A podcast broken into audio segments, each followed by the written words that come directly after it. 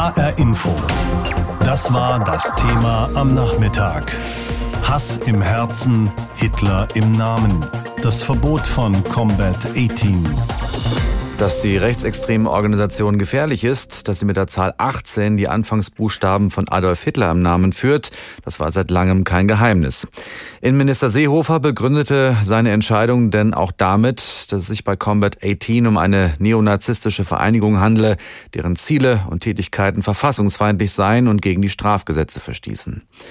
Reaktionen aus Berlin, gesammelt von Isabel Reifenrath. T-Shirts, auf denen Combat 18 steht, sind jetzt verboten, genauso Jacken und das Symbol des rechtsextremen Vereins, ein Drache. Laut Bundesinnenminister Horst Seehofer ist das Combat 18-Verbot ein klares Zeichen gegen Rassismus und Antisemitismus. Das Innenministerium erklärte, Combat 18 bekenne sich zur NSDAP und deren Funktionären. SPD-Generalsekretär Lars Klingbeil lobte Seehofer, betonte aber auch, dass die SPD das Verbot schon lange gefordert habe. Das darf aber jetzt kein einmaliger Schritt sein. Ich glaube, wir brauchen generell einen verstärkten Kampf gegen rechte Terrornetzwerke, gegen diese Strukturen, gegen Menschen, die sich aufgemacht haben, unsere Demokratie zu zerstören. Aber das heute ist ein sehr wichtiger Schritt. Im Zuge des Verbotes hat die Polizei Wohnungen in sechs Bundesländern durchsucht. Nordrhein-Westfalens Innenminister Herbert Reul will das Umfeld auch weiter im Visier behalten. Bundesweit geht man davon aus, dass Combat 18 etwa 20 Mitglieder hat. In Thüringen stieß die Polizei auf den mutmaßlichen Redelsführer Stanley Eyre, der nach MDR-Recherchen vorher vom Verfassungsschutz beobachtet wurde. In Berlin befürwortet die gesamte Opposition das Vereinsverbot. Der grünen Politiker Konstantin von Notz sieht die Durchsuchungen und das Vereinsverbot aber als einen ersten Schritt, der schon vor Jahren hätte gemacht werden müssen. Allerspätestens mit der NSU-Mordserie und dem Erkennen dieser Strukturen wäre ein Verbot dringend angezeigt gewesen. Man versteht es nicht vollkommen, warum das damals nicht auf der Tagesordnung der Bundesregierung stand. Viele linken Politiker sind skeptisch, was das Verbot nun bringt. Martina Renner meint, es sei viel zu lang lange angekündigt worden. Die Wirksamkeit des Verbotes wird sich danach ermessen, inwieweit nicht die Gruppierung das letzte halbe Jahr der Ankündigung dafür genutzt hat, Waffen, Belege über Finanztransaktionen oder Kommunikation beiseite zu schaffen und inwieweit die Behörden tatsächlich in den nächsten Monaten auch konsequent gegen eine Wiederbetätigung vorgehen. Laut dem Innenministerium konnten Datenträger, Laptops, Handys und Waffen beschlagnahmt werden, darunter auch ein mit Nägeln präparierter Baseballschläger und ein Morgenstern. Combat 18 gilt als gewaltbereit. Das Innenministerium geht aber nicht mehr davon aus, dass es mit dem Neonazi-Netzwerk Blatt Anna in Verbindung steht. Combat 18 finanzierte sich bisher über den Verkauf von Merchandise-Artikeln und unterstützte rechte Konzerte. Konstantin Kuhle von der FDP versteht, dass die Bundesregierung das Verbot lange vorbereiten musste. Das Schlimmste, was passieren kann, ist, dass ein Vereinsverbot gegen eine solche Vereinigung ausgesprochen wird, die dann dagegen klagen und dann ein Vereinsverbot durch ein Gericht aufgehoben wird. Das heißt, das Bundesinnenministerium hat sich die Zeit genommen, um entsprechende Beweise zu sammeln und vorzubereiten. Jetzt hat man diesen Schritt durchgeführt. Man hätte aber schon früher damit anfangen müssen. Konstantin von Notz sagt, natürlich werden die Mitglieder trotz Vereinsverbot weiter agieren. Der Staat dürfe solche Vereine aber trotzdem nicht dulden und müsse weiter hart durchgreifen. Combat 18 kann gegen das Vereinsverbot vorgehen. Dazu muss der Verein eine Klage innerhalb eines Monats beim Bundesverwaltungsgericht Leipzig einreichen. Eine Partei oder eine politische Gruppierung zu verbieten in Deutschland, das geht nicht einfach so. Dafür hat unsere Verfassung hohe Hürden vorgesehen. Die sind nach Überzeugung von Bundesinnenminister Horst Seehofer aber längst überschritten worden von Combat 18. Diese rechtsextreme Organisation ist heute vom Innenminister verboten worden. Der sieht darin eine klare Botschaft. Rechtsextremismus und Antisemitismus haben demnach in unserer Gesellschaft keinen Platz. So hat Horst Seehofer das heute formuliert. Und nicht nur das, kaum war das Verbot ausgesprochen, wurden auch gleich Häuser und Wohnungen durchsucht, wo mutmaßliche Mitglieder dieser Organisation wohnen, auch hier bei uns in Hessen. Das Verbot war auch schon lange erwartet und gefordert worden von der SPD etwa oder der Linkspartei. Martin Steinhagen ist Journalist hier beim Hessischen Rundfunk, beschäftigt sich schon lange mit der Organisation Combat 18. Mit ihm habe ich vorhin gesprochen. Martin, der Innenminister redet heute von einem klaren Signal, einer klaren Botschaft. Allerdings fragen sich viele, warum kommt diese Botschaft, also das Verbot eigentlich so spät? Das ist eine sehr gute Frage. Die Diskussion über das Verbot hat im vergangenen Jahr nach dem Mord an Walter Lübcke nochmal erneut an Fahrt gewonnen. Die Forderung, Combat 18 zu verbieten, besteht aber schon sehr, sehr lange.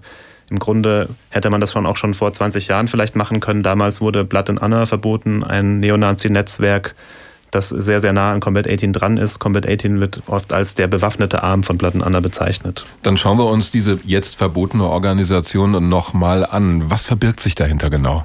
Hinter Combat 18 verbirgt sich in der Neonazi-Szene die Vorstellung, man befände sich in einem sogenannten Rassenkrieg, in Anführungszeichen. Man müsse die weiße Rasse verteidigen und dafür sei jedes Mittel recht. Das ist auch der Slogan von Combat 18, whatever it takes, also was immer nötig ist. Entstanden ist diese Vorstellung zu Anfängen der 1990er Jahre. Die Organisation selbst wurde zuerst in England gegründet Deswegen auch die englische Aussprache, da haben wir ja heute auch nachgeschaut, wo kommt das eigentlich her? Genau. Und der Name verweist mit diesem Zahlencode 1.8, das ist in der Neonazi-Szene sehr beliebt, auf den ersten und den achten Buchstaben im Alphabet, also A. H. Ähm, die Initialien von Adolf Hitler. Es verbirgt sich dahinter die Vorstellung eben eines führerlosen Widerstandes, so nennen sie das selbst, also die Aufforderung, in kleinen Zellen zu agieren, sich clandestin zu organisieren und dann zuzuschlagen in Form von zum Beispiel Morden oder ähm, Anschlägen und sich auch vielleicht nicht mitunter dazu zu bekennen, sondern einfach aus dem Verborgenen heraus zu agieren. Die Aktionen gegen Combat 18 heute haben auch in Hessen stattgefunden. Welche Rolle spielt oder spielte diese Organisation denn in unserem Bundesland? Es ist so, dass ähm, jahrelang in Kassel jemand gewohnt hat, der in Combat 18 zu den Führungsfiguren gezählt wurde, auch von den Sicherheitsbehörden. Insofern hat diese Organisation auch in Hessen ihre Station gehabt. Es gibt auch mehrere Personen in Hessen, die Combat 18 zugerechnet wurden von den Sicherheitsbehörden selbst, die auch immer wieder in Form von Straftaten aufgefallen sind in den vergangenen Jahren. Solche rechtsextremistischen Organisationen werden häufig als gut vernetzt beschrieben, dass sie sich auch über die sozialen Medien zum Beispiel entsprechend austauschen mit Anhängern aus dem Ausland. Ist das bei Combat 18 auch der Fall gewesen? Allerdings, ja, Combat 18 ist von Anfang an eine Organisation, die stark auf die Vernetzung gesetzt hat, und zwar grenzüberschreitend, europaweit, auch weltweit gibt es Neonazis, die eben dieser Ideologie anhängen und die sich auch treffen, zum Beispiel auf solchen Szeneveranstaltungen wie Konzerten, aber auch auf clandestinen Veranstaltungen oder clandestinen äh, Treffen. Es ist von Anfang an äh, so angelegt, dass man äh, zusammenarbeitet über die Grenzen hinweg. Nun klopfen sich die Innenpolitiker heute alle auf die Schultern und sagen, das ist ein wichtiger Schritt. Aber was konkret bedeutet es denn, dass Combat 18 jetzt verboten ist in Deutschland? Wir haben ja auch am Anfang schon darüber gesprochen, dass es ja diese ungewöhnliche Situation gab, dass man jetzt ein halbes Jahr mindestens darüber gesprochen hat, sehr offen, dass das ansteht. Das heißt natürlich, dass die Mitglieder sich darauf vorbereiten konnten und zum Beispiel Beweismittel oder auch vielleicht finanzielle Mittel der Organisation verschwinden haben lassen. Das wird sich jetzt zeigen, was zum Beispiel bei diesen Razzien heute gefunden wurde. Zugleich bedeutet das Verbot erstmal, dass die Gruppe jetzt nicht mehr so offen auftreten kann. Zum Beispiel bei Demonstrationen war das mitunter so, dass die mit den Symbolen aufgetreten sind. Das wird erstmal nicht mehr möglich sein. Bedeutet aber auch, dass diese Personen jetzt sicherlich nicht das zum Anlass nehmen, um aus der Neonazi-Szene auszusteigen, sondern sie werden sich eben einfach in einer anderen Weise neu organisieren. Da sind wir, glaube ich, bei einem entscheidenden Punkt. Es kann ja sein, dass die Leute sagen, okay, diese Organisation, der dürfen wir jetzt nicht mehr angehören, aber da machen wir es halt irgendwie anders. Wie groß schätzt du diese Gefahr ein? Das halte ich für sehr wahrscheinlich. Wir haben es hier mit Leuten zu tun, die seit vielen, vielen Jahren zum harten Kern der Neonazi-Szene gehören, die, wie gesagt, einer extrem gewaltbereiten Ideologie anhängen. Die werden sich jetzt nicht dazu entscheiden, ab morgen das zu lassen. Die werden sich sicherlich andere Wege suchen. Zugleich bedeutet so ein Verbotsverfahren natürlich auch immer, dass äh, da ein gewisser Verfolgungsdruck entsteht, der sie vielleicht davon abhält, andere Dinge zu tun. HR Info. Das war das Thema am Nachmittag. Hass im Herzen, Hitler im Namen. Das Verbot von Combat 18. Die Zahl 18 hat für Neonazis eine besondere Bedeutung und zwar schlicht Adolf Hitler. Die 18 steht dabei für den ersten und den achten Buchstaben im Alphabet, A und H eben. Diese Symbolik sehen wir auch bei Combat 18, eine Gruppe, die übersetzt Kampftruppe Adolf Hitler heißt. Die hatten die Sicherheitsbehörden schon lange im Blick. Bei uns in Hessen in der Landespolitik haben vor allem die Linksparteien, die SPD, immer wieder auf diese Gruppierung hingewiesen und sie haben lange gefordert, diese rechtsextremistische Gruppierung zu verbieten. Denn sie soll auch Kontakt gehabt haben mit dem sogenannten nationalsozialistischen Untergrund und mit dem mutmaßlichen Mörder von Walter Lübcke, dem Regierungspräsidenten von Kassel. Heute Morgen haben die Sicherheitsbehörden dann zugeschlagen. Es gab eine koordinierte Aktion in mehreren Bundesländern, auch in Hessen. Diese Gruppe ist ab sofort bundesweit verboten. Wie das hier in Hessen ankommt in der Landespolitik, zeigt unser Korrespondent Christopher Plass.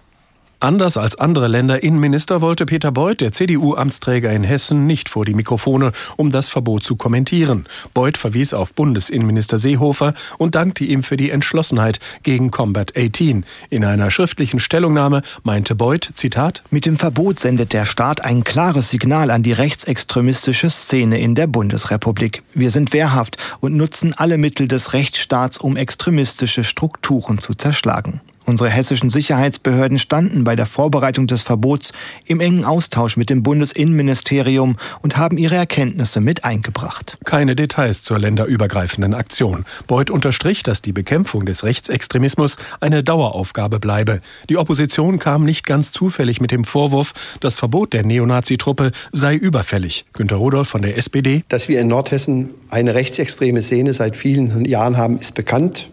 Das hat die CDU jahrelang bestritten. Das hat der NSU-Untersuchungsausschuss klar aufgeklärt. Aber auch nach der Ermordung von Herrn Joskat im Jahr 2006 gab es diese rechtsextreme Szene. Wie wir jetzt wissen, Stefan Ernst, Markus Hartmann waren in der Szene weiter aktiv und andere. Auch Stanley R., der mutmaßliche Rädelsführer bei Combat, habe in den Beratungen im Untersuchungsausschuss des Landtages eine Rolle gespielt, sagte Rudolph. Und? Mit einem Verbot lösen wir nicht alle Probleme, aber Sie können natürlich schon die legalen Strukturen den Nährboden entziehen, also Akquirierung von Spenden und ähnliches. Und äh, jeder, der sich einer solchen Gruppierung dann auch nach einem Verbot anschließt, weiß, dass er sich im Strafrecht bewegt. Und deswegen ist es ein notwendiger, erster wichtiger Schritt, überfällig aber er ist jetzt Gott sei Dank gekommen. Als wichtigen Schritt bezeichneten auch die Grünen im Landtag das Verbot. Die FDP forderte ein weiterhin konsequentes Vorgehen gegen rechte Netze.